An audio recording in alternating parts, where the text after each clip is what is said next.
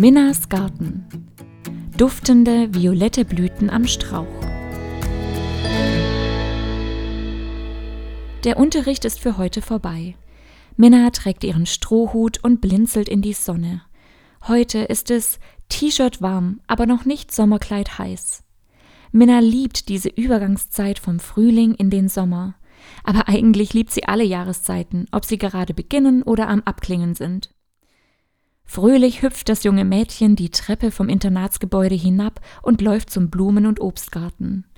Sie möchte Pfarrer Mo Hallo sagen, den sie schon vom Fenster ihres Klassenzimmers aus im Garten hat arbeiten sehen. Der Kiesweg knistert unter ihren Fußsohlen. Als sie das Gartentor öffnet, bleibt Minna plötzlich wie angewurzelt stehen. Oh, was duftet denn hier so wunderbar?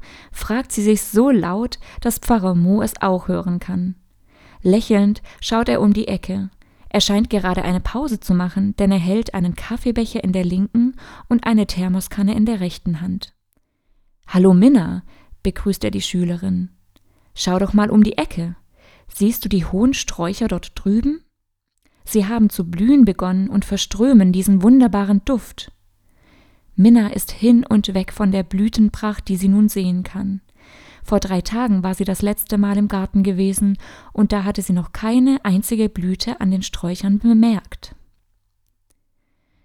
Mehrere dieser Sträucher stehen nebeneinander und alle sind übersät mit kleinen Blüten in unterschiedlichsten violetten Farbtönen. Diese Sträucher heißen Flieder. Experten nennen sie auch Syringa. Ihre Blüten verströmen diesen süßen Duft, um den Sommer anzukündigen, erklärt Pfarrer Mo. Siehst du die vielen kleinen Blüten an einer Stelle? Diesen Teil des Strauches nennt man Dolde und man findet ihn immer am Ende eines Zweiges. Mmh. Am liebsten würde ich diesen Duft einfangen und behalten, so dass er nicht verloren geht, wenn die Blüten verwelken, sagt Minna und schließt dabei ihre Augen. Sie steht vor den Fliedersträuchern und atmet tief ein. Als sie die Augen wieder öffnet, fällt ihr etwas Ungewöhnliches auf. Pfarrer Mu, warum sitzt denn kein einziges Tier, ein Schmetterling oder eine Biene, auf den Blüten des Fliederstrauches? Das hast du sehr gut beobachtet, Minna, antwortet der Schulpfarrer. Die Blüten und der Nektar des Flieders schmecken bitter, weil deren enthaltene Stoffe leicht giftig sind. Darum wird der Flieder selten von Insekten angeflogen. Wie schade, dass die Insekten den Flieder nicht so sehr genießen können wie wir Menschen, denkt sich Männer.